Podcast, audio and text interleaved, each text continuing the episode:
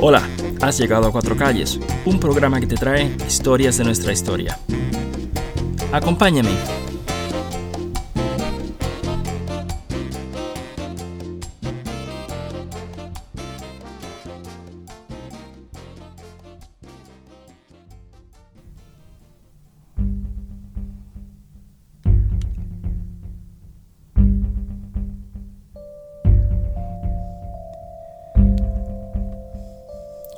Una peña son dos, el sitio y la mujer.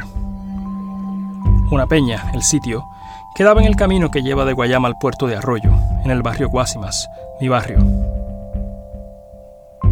El sitio quedaba además en boca de todos, en el cuento y la memoria, en la historia repetida, la que un día de mi infancia mi abuela me contó. Juana Peña era el sitio donde el diablo bailaba. ¿Y un Viernes Santo? ¿O sería un Jueves Santo? Un día santo, un santo día se le cayó al diablo la careta y todo el mundo salió corriendo. Mejor dicho, se le salió la cola, la cola colorada por el ruedo del pantalón. Eso contaba mi abuela. Juana Peña la mujer también existió. Era la hija de una lavandera llamada Ramona y un tal Peña. Y hay que aclarar que este último detalle no es superfluo. En aquel entonces que te reconociera tu padre ya era todo un buen comienzo al menos en aquellos campos. Juana, la hija de Ramona, llegó a la adolescencia y se emparejó con un mecánico de la central Lafayette. O sea, del ingenio azucarero que ya dominaba la industria y la silueta de mi pueblo en los 1920 y pico. Juana por su parte trabajaba de doméstica, con la familia Calimano me cuentan. Y resulta que un día la curiosidad la lleva, junto a los muchachos que cuidaba, a asomarse ese negocio, Ten presente que Juana todavía es joven, casi pequeña, y la intriga esa casa con patio, con casitas hacia el lado, donde bajo un úcar se baila, se bebe y se juega. La excursión le cuesta el empleo y para completar, una paliza a manos de su pareja, el mecánico de la central.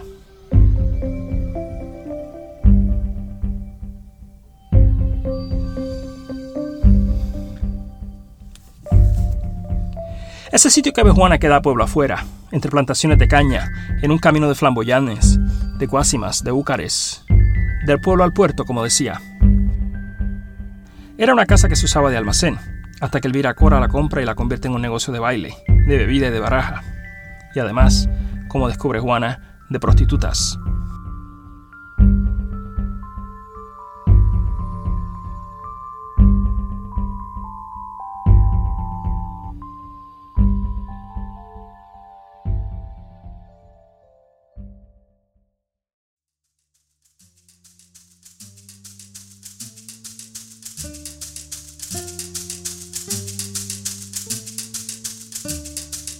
Prostitutas.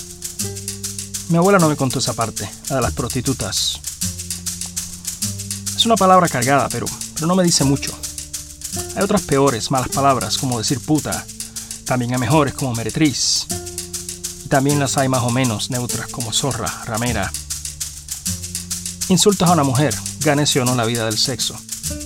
Pero la palabra prostituta no me dice mucho. ¿Y quiénes eran esas prostitutas de antaño? Pensemos un momento. ¿Serán, lo más probable, pobres? También negras, aunque no siempre. Puede que vengan de las Canarias o de Madrid, o de las islas vecinas, Santa Cruz, San Tomás, Santo Domingo. Venidas en un barco que las trae por cumplir una cuota de transporte y de aduanas. O quizá llegadas por cuenta propia, o quizá de los pueblos cercanos. Y en esos campos de Juana Peña, o se es prostituta de cambio, o de bordín. Prostituta de cambio es un eufemismo por decir prostituta de segunda. Habrá un chulo que se lleva parte de las ganancias. ¿Por qué? Porque hace falta alguien que proteja a estas mujeres mientras trabajan.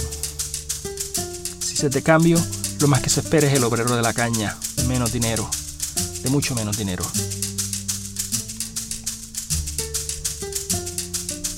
O se puede ser prostituta de bordín, de la palabra boarding, como decir boarding house en inglés hostería, pensión, casa de huéspedes.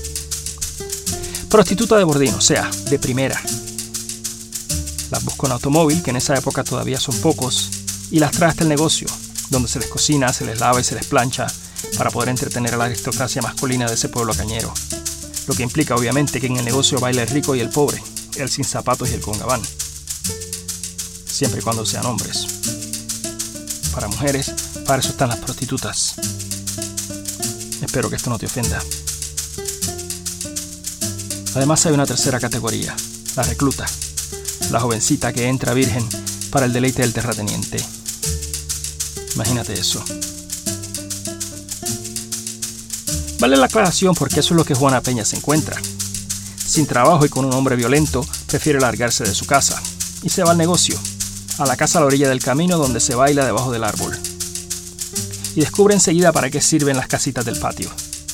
Y aunque ya es tarde para ser recluta, Juana, la Juana de Ramona y Peña, Juana la Bella, se convierte enseguida en la reina de los azúcares, la reina del burdel, donde se baila, donde se juega, donde se bebe bajo la sombra de un árbol frondoso. Don Poli Policarpio Cora, que después fue alcalde, ya la comprado el negocio a su hermana y lo bautiza en honor a su atracción principal, Juana Peña. Quiéralo o no, la mujer le da el nombre al sitio.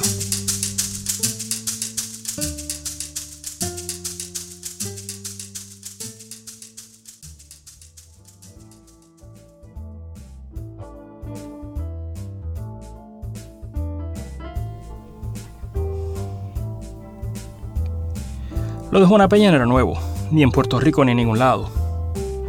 No me consta que existiera entre los taínos, que me digan quienes sepan, pero sí sabemos que ya temprano en la colonia, o sea, ya en 1526, se menciona un prostíbulo plenamente establecido en San Juan.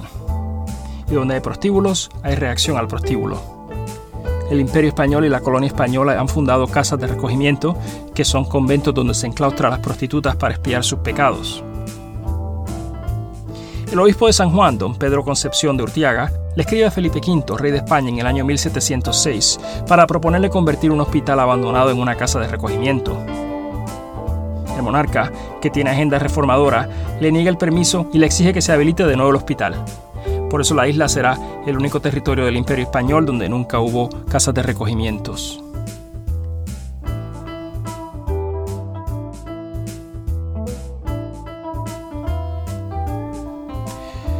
Según crece la ciudad, crece la cantidad de prostíbulos. Y no solo en la capital, sino también donde se aglomere la población. Ya para los 1800 el oficio, si bien al margen, es parte de la fibra social.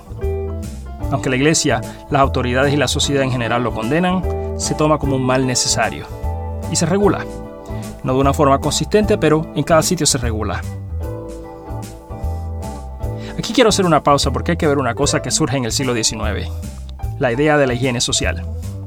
Con la edad industrial crecen las ciudades con condiciones de vida muchas veces infrahumanas. La salubridad pública se vuelve motivo de preocupación tanto por los nuevos brotes de epidemias como por la posible ingobernabilidad de barrios enteros. Y otra cosa, surge la metáfora del cuerpo orgánico.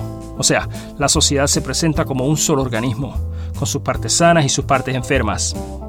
Se pretende curar las partes enfermas y por eso se presenta ahora la prostituta como una enfermedad social, que pasa del ámbito policial y legal al ámbito médico,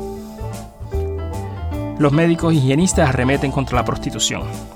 Y a la prostituta se le ve como una fuente de enfermedad, sobre todo de la sífilis, que había llegado a Puerto Rico ya a principios del siglo XIX, lo más probablemente traída por el personal militar. Pero bueno, como decía, una serie de estatutos determinan que los prostíbulos se tienen que mantener fuera del centro de la ciudad. Tras las leyes de 1894, las prostitutas no pueden ni ir al teatro, ni ir a la plaza, ni andar en caleza antes de las diez y media de la noche. Eso también aplica al cochero que la monte. El oficio se maneja fuera del perímetro del centro. Los burdeles se tienen que establecer hacia afuera, o sea, en los barrios pobres o en el campo. Y muy importante, las prostitutas se tienen que registrar y pagar impuestos por su industria. Además hay otras ordenanzas específicas en cada pueblo. En San Juan, por ejemplo, las ventanas de los burdeles, que vienen a ser la residencia de estas meretrices, esas ventanas deben tener persianas y las residentes no deben asomarse a su ventana. En Guayama, a las prostitutas se le prohíbe entrar a la plaza o llegar al pueblo con maletas. Pero eso no impide que cuando llegan nuevas meretrices de Bordín, los burdeles contraten calesas que llevan a las recién llegadas alrededor de la plaza para anunciar la llegada de mujeres nuevas al lupanar. La aristocracia masculina del pueblo observa desde sus bancos en la plaza. En Ponce, para 1894, hay 48 mujeres registradas en 6 casas de citas. Estos locales le pagan a la ciudad 220 pesos de impuestos. En comparación, una taberna o una panadería paga de 63 a 80 pesos. Encima de eso, los burdeles a menudo pagan multas, muchas veces injustas, más sobornos a los inspectores.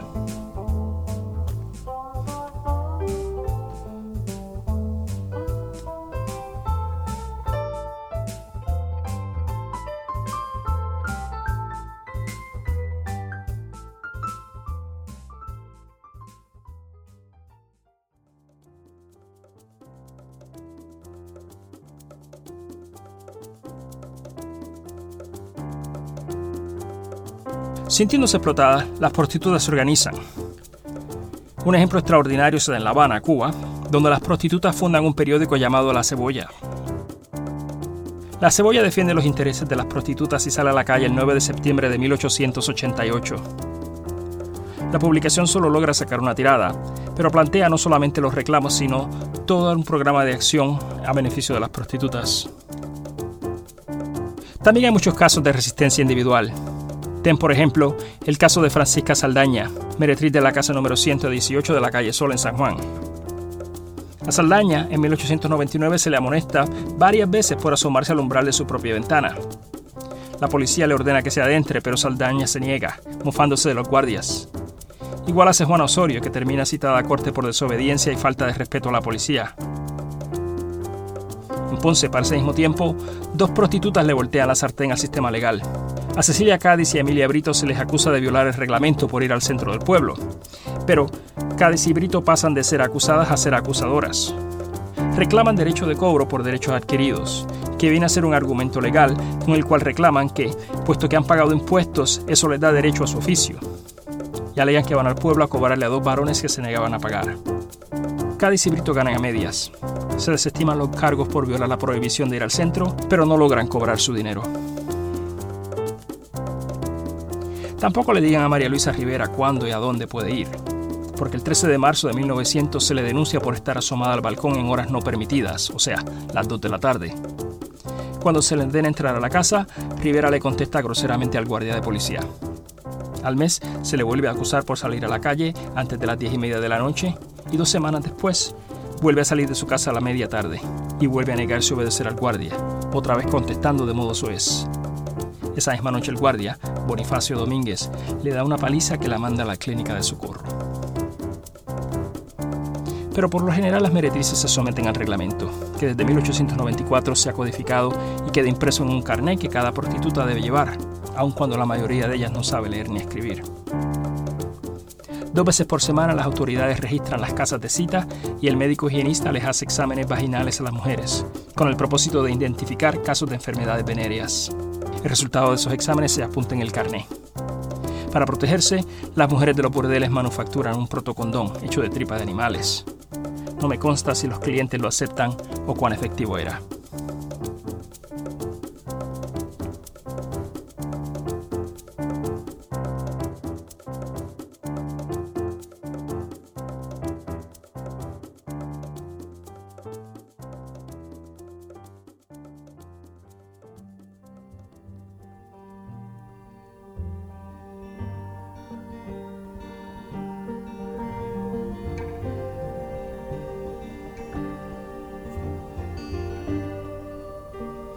Cambio de gobierno en 1898.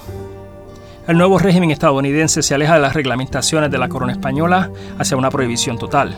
Sin embargo, el proceso es gradual y las actitudes locales cambian lentamente. Algunos municipios mantienen sus propios códigos que aún gobiernan la prostitución. El catalista hacia el intento de erradicación del oficio y la persecución de las prostitutas se da en el año 1917. Ese año Estados Unidos se enfrasca en la guerra mundial y con eso cambia muchas cosas. Además del reclutamiento masivo de jóvenes soldados, se codifica el comportamiento de la sociedad.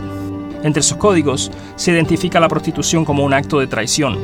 Se pasa la ley de cinco millas, que prohíbe a las prostitutas andar a menos de esa distancia de las instalaciones militares. Y se inicia una campaña contra la prostitución, se cierran los hospitales de mujeres por el hecho de proveer servicios a las meretrices y comienza una ola de arrestos masivos. Para 1918 se han arrestado en Arecibo solamente 334 mujeres, 57 de ellas en un solo día. En Ponce se encarcelan 525 mujeres de 23 pueblos. De estas, 70 habían sido arrestadas en una sola noche en el pueblo de Humacao. Con tantos arrestos se tiene que abrir una tercera cárcel de mujeres en Mayagüez. Más cárceles, menos hospitales. Nos cuenta Eileen Finley. Los convoyes de trenes y camiones, llevando mujeres arrestadas de pueblos pequeños a cárceles de ciudades cabeceras como Arecibo, Ponce y Mayagüez, se encontraban por el camino con multitudes de gente que esperaban para gritar y humillar a las mujeres. En un solo día, 500 personas se congregaron en los alrededores de San Juan para pitar, para insultar y gritar a las detenidas. Estos viajes tuvieron que ser un vía crucis para las mujeres arrestadas, no solamente porque les esperaba un año en prisión, sino porque se convirtieron en un espectáculo nacional, publicitadas como prostitutas y expuestas a los curiosos y hostiles ojos de toda la isla.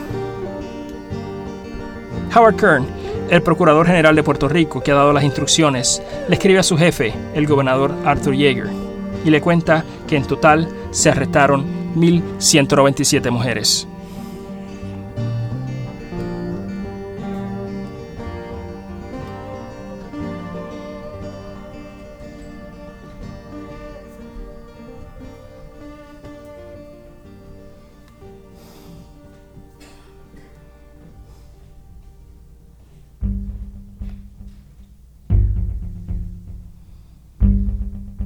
Al cabo de un año termina la guerra. La paranoia cede y las cosas vuelven a su puesto. El Viracora compró un almacén, lo convierte en negocio y la joven Juana Peña se vuelve la reina del burdel. Se hace tan famosa que Rafael Hernández usa su nombre para una canción que en realidad nada tiene que ver con ella. Y sigue la fiesta. Las prostitutas de cambio entretienen a los obreros de la caña los días de semana y las prostitutas de bordín llegan por carro los fines de semana. Mientras tanto, un viejo curandero de Salinas recorre la costa caribeña ofreciendo hierbas medicinales y rezando el rosario en francés. Se llama Santos Mascota, y como en casa del herrero hay cuchillo de palo, Santos no puede curarse a sí mismo. Tiene una hernia tan avanzada que hace que sus testículos parezcan una bola de boliche que Santos Mascota esconde en su amplio pantalón. Una noche de semana, y esto no me lo dijo mi abuela, esto te lo digo yo, ¿Qué una noche de semana? ¿Acaso un jueves? ¿Un jueves santo? Una noche de esas, Santos Mascotas se detiene en Juana Peña, donde tarde o temprano se quita el pantalón. Santos la potranca. Se oye un grito y una prostituta que corre como alma que ha visto al diablo. Porque es que el diablo está en Juana Peña.